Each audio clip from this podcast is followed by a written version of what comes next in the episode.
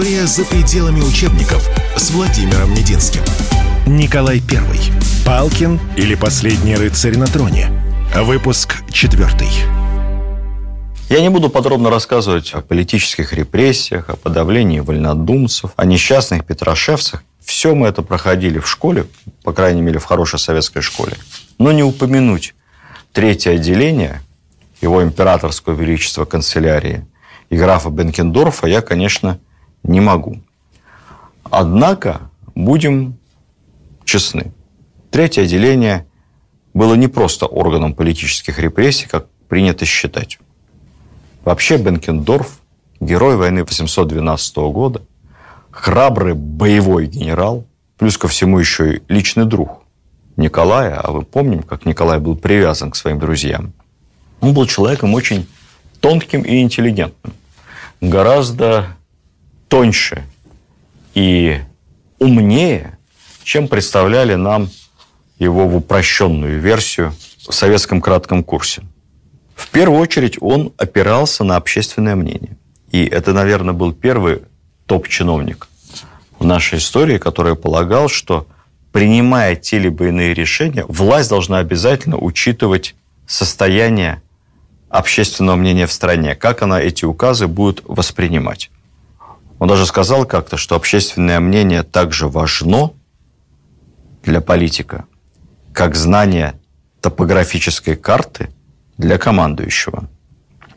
Когда Бенкендорф предложил создать политическую спецслужбу, третье отделение, предложил структуру этой спецслужбы, Николай поддержал его, но по легенде Бенкендорф спросил дать ему как бы финальную царскую инструкцию для третьего отделения. Император протянул ему платок, чтобы вытирать слезы несчастных, со словами «Вот тебе моя исчерпывающая инструкция». Что себя представляло третье отделение?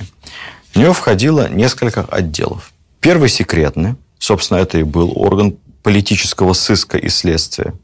Второй отдел занимался делами раскольников, то есть вопросами религиозными, вот, которых Николай, кстати сказать, не преследовал, потому что полагал искренне заблудшими душами, кое надо перевоспитывать. Третий отдел – слежкой за иностранцами. Предтечи КГБ вполне. Четвертый отдел – крестьянским вопросом в части злоупотреблений помещиков. И, наконец, в конце уже 1840-х годов был создан пятый отдел, так называемый цензурный. Штат третьего отделения, не поверите, центрального аппарата. Поначалу 16 человек. Ну, к концу царства Николая, конечно, численность его разрослась и достигла немыслимой 40 человек. Так что это не современные органы безопасности. Правда, если говорить откровенно, у него были еще и органы на территориях. Это так называемый отдельный жандармский корпус. По всей стране были созданы жандармские округа с генералами, которые были подчинены лично шефу жандармов. Они, естественно, находились вне юрисдикции местных властей, поскольку задача как раз жандармов на местах было пресекать злоупотребление местной власти. Я упомянул сейчас цензурные цели а, третьего отделения. Скажем пару слов о цензуре. Нам всегда говорили, что Николай буквально задушил культуру, литературу, театр своим цензурным уставом, который был хлестко назван чугунным. Да, действительно, такой устав появился вскоре после восстания декабристов. Об этом во всех учебниках истории написано. И действительно, при Министерстве просвещения было создано целое цензурное отделение штатом цензоров, которые прежде чем выходил какой-то спектакль в столичном театре, прежде чем публиковалась «Стали бы иная» книга, эти цензоры, читать-то они, честно говоря, ничего не успевали, но пролистывали, просматривали. А если авторы были подозрительные, то, может быть, просматривали это более внимательно. Мы это все знаем. Правда, мы не знаем, что буквально через пару лет чугунный цензурный устав отменили, и появился другой, более мягкий, так же, как мы не знаем, что долгое время главным цензором был поэт Федор Тютчев. Даже не надо думать, что цензоры были такими уж безграмотными. Но, тем не менее, цензура есть цензура, и первое время сгоряча под запрет попали многие Исторические труды, как казалось цензорам, они ставят под сомнение истинность и незыблемость самодержавной власти. Под цензуру попали многие художественные произведения, помним с вами, и «Горе от ума», и даже пушкинский «Медный всадник». Они не прошли цензуру, ну, потому что в «Медном всаднике» там сложный, непонятный образ Петра Великого. Поначалу к печати было не разрешено. Иногда Николай I сам выступал в роли цензора. Мы помним с вами, как он покровительственно сказал Александру Сергеевичу, что, мол, если ваши какие-то произведения не разрешают публикации, присылайте все мне, я сам лично буду вашим цензором, ну, соответственно, буду вам во всем помогать. В результате, к сожалению, все это имело один большой негативный результат. Николай попал в такую собственную ловушку – как писал историк Погодин уже в период Крымской войны, позволю процитировать, кавычки открываются, «Государь, очарованный блестящими отчетами, не имеет верного понятия о настоящем положении России. Став на высоту недосягаемую, он не имеет средств ничего слышать. Никакая правда его достигнуть не смеет. Да и не может. Нет ни гласности, ни общественного мнения, ни апелляций, ни протеста, ни контроля. Цензура породила стремление давать хорошие отчеты, негатив в печати не появлялся, негатив не появлялся в прессе. Соответственно, пресса потеряла функцию зеркала, функцию донесения плохих новостей до властей, функцию критики, утратила ее полностью и окончательно. А когда ты получаешь одни только хорошие новости – это создает неправильное представление. А, нет, это, конечно, приятно. И настроение хорошее. Но картинка мира не настоящая. Все это было бы довольно мило, если бы не было так грустно. Отсутствие зеркала, прессы, литературы, критического театра. Без зеркала тяжело увидеть прыщи на своем лице, а если даже и нащупаешь, то очень тяжело их выдавливать. И все это потом приведет к целой цепочке ошибочных решений в канун и в самом начале Крымской войны. Приведет к цепочке решений, которые самым пагубным образом скажутся на результатах всего царствования Николая I. Развеем несколько мифов об отношениях Николая I и Александра Пушкина. Отношения у них были. Это были отношения личные. И хотя Николай, э, как считалось, поэзию любил, но, честно говоря, не слишком в ней разбирался, было не его. Ему больше нравились исторические романы, но мы ведь и не ждем литературоведческих талантов от императора. Но в то же время он и не был никогда никаким самодуром, тиранящим Пушкина, как учили нас в советской школе.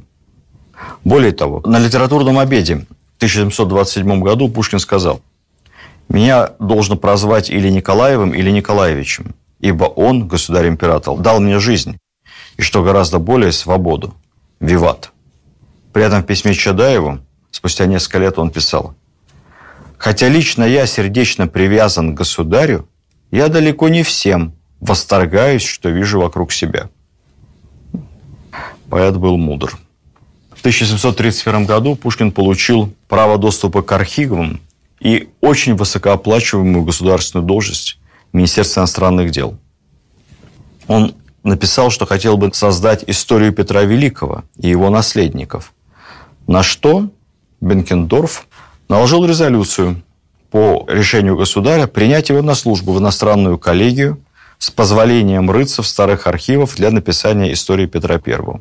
Я, честно говоря, мечтаю как-то сделать отдельную лекцию, посвященную теме Пушкин и финансы. Тема очень интересная. Ибо если мы узнаем с вами, сколько зарабатывал Александр Сергеевич своими трудами в Министерстве иностранных дел, где он даже не появлялся, а использовал только ресурсы архивы министерства для подготовки своих произведений, как-то мы по-другому посмотрим совсем на императорскую Россию той поры. Но скажу вам лишь, что оклад Пушкина как штатного сотрудника архивов Министерства иностранных дел, при том, что на нем не было никаких обязанностей, изучай архивы и пиши, что хочешь. Все, что напишешь, издавай. Мы тебе еще дадим на это дело государственную суду и будем всячески тебе помогать. Оклад Пушкина по этой части был сопоставим с общим доходом оклад плюс премия московского генерал-губернатора. И превышал стартовую зарплату чиновника МИДа ну, раз так в 7-8. Это все не считая гонораров. Произведения Пушкина и Жуковского входили в число традиционных подарков детям императорской четы. В 1733 году Пушкину пожаловали звание камер-юнкера. Это почетное звание, это не чин, как пропуск в Кремль. Ты можешь участвовать во всех дворцовых мероприятиях, носить соответствующий мундир, ливрею и так далее. История за пределами учебников с Владимиром Мединским.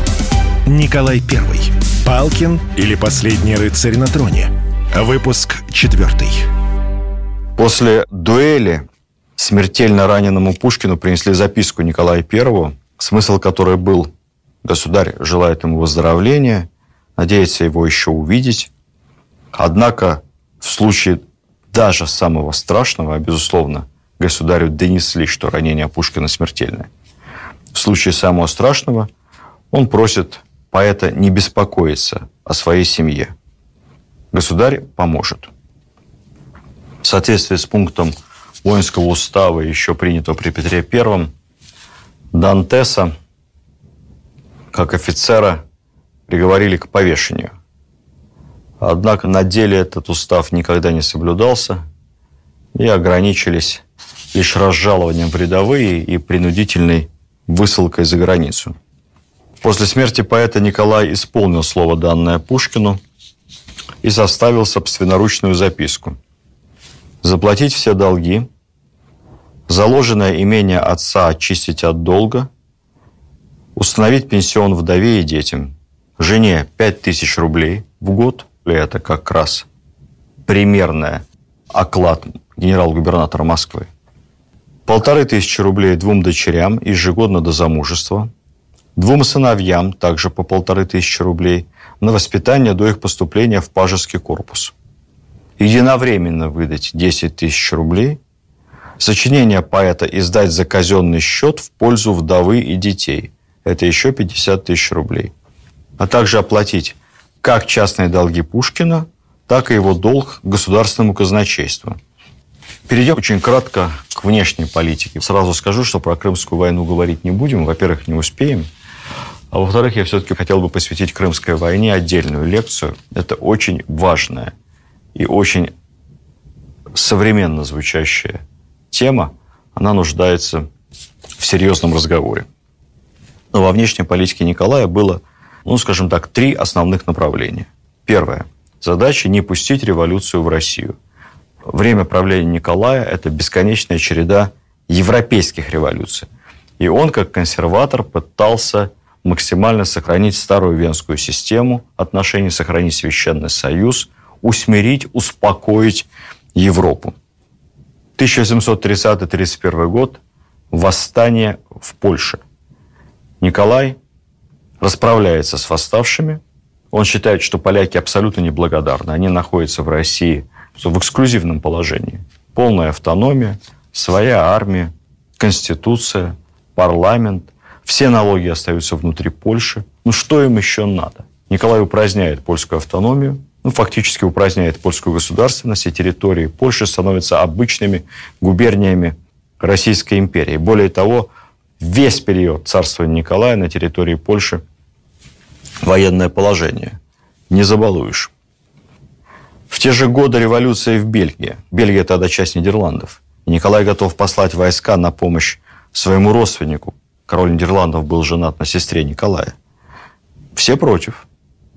И Австрия, и Пруссия, и Англия очень боятся появления русской армии в Западной Европе.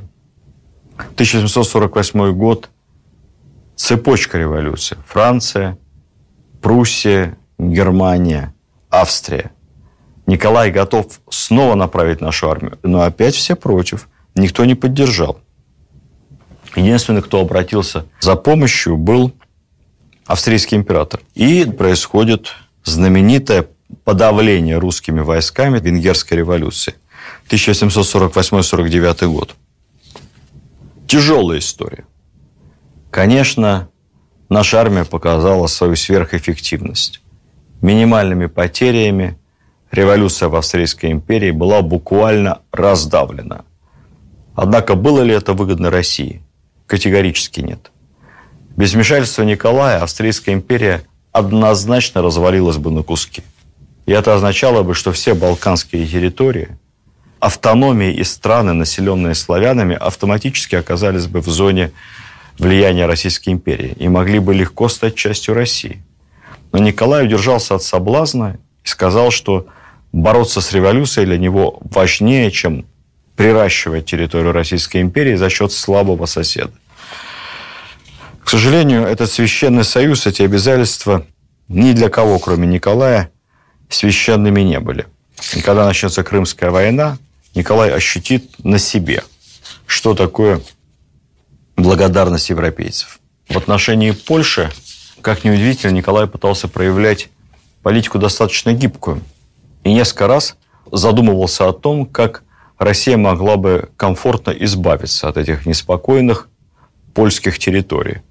Он даже обдумывал вопрос с предоставлением частичной независимости.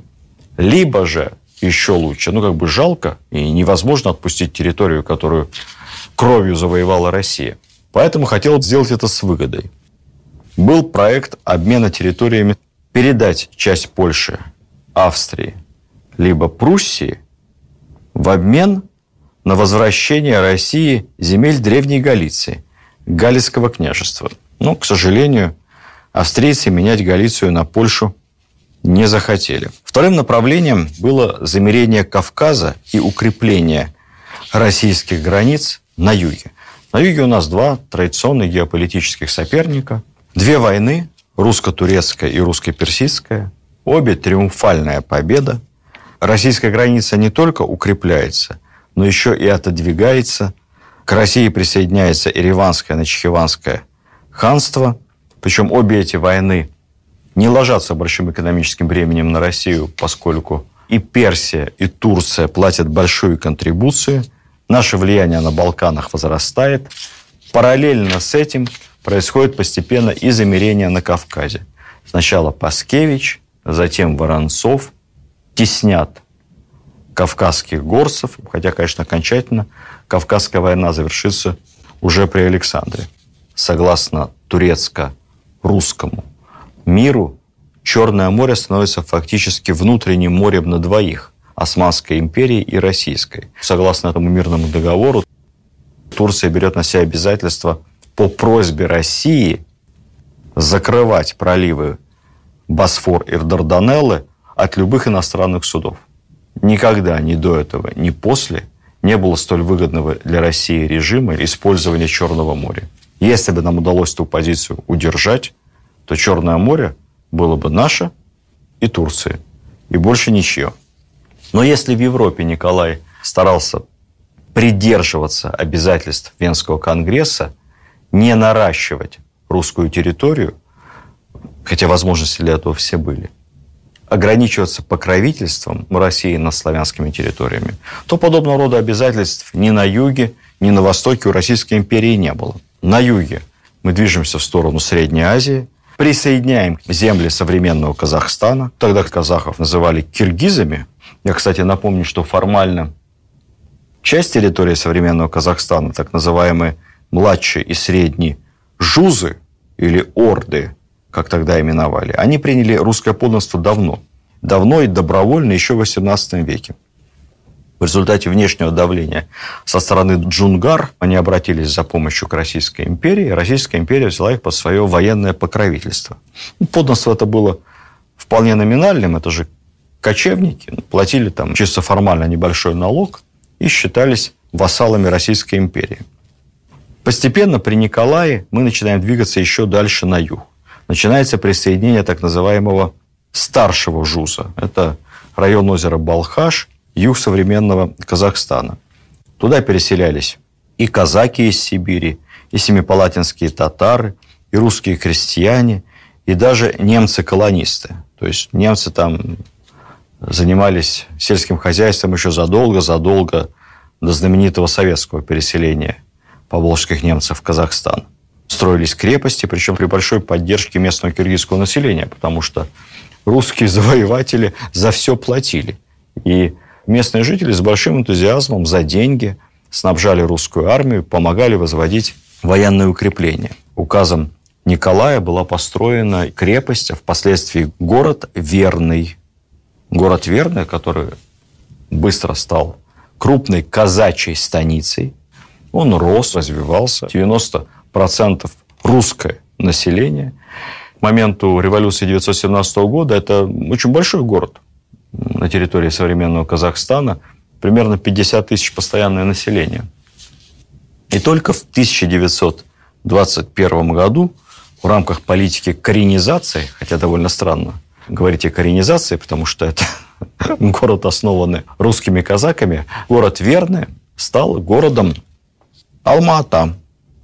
Спустя 6 лет, в 1927 году, Алма-Ата стала столицей казахской, именно через букву К, казахской, автономной СССР в составе РСФСР. Ну и дальше уже столица Казахстана как независимой республики, но это уже совсем другая история. Такое же активное движение империя предпринимала и на восток. История за пределами учебников с Владимиром Мединским. Николай Первый. Палкин или последний рыцарь на троне. Выпуск четвертый. Николай I поддержал амурскую экспедицию адмирала Невельского, обследовавшего те районы. Было только тогда установлено, что Сахалин – это остров. Раньше на всех картах рисовали его как полуостров. И Невельской там же, на Дальнем Востоке, построил целый ряд форпостов, вызвав большой скандал в Петербурге, потому что эти территории были спорными между Россией и Китаем. Невельской фактически самовольно основывал крепости и объявлял их территориями Российской империи.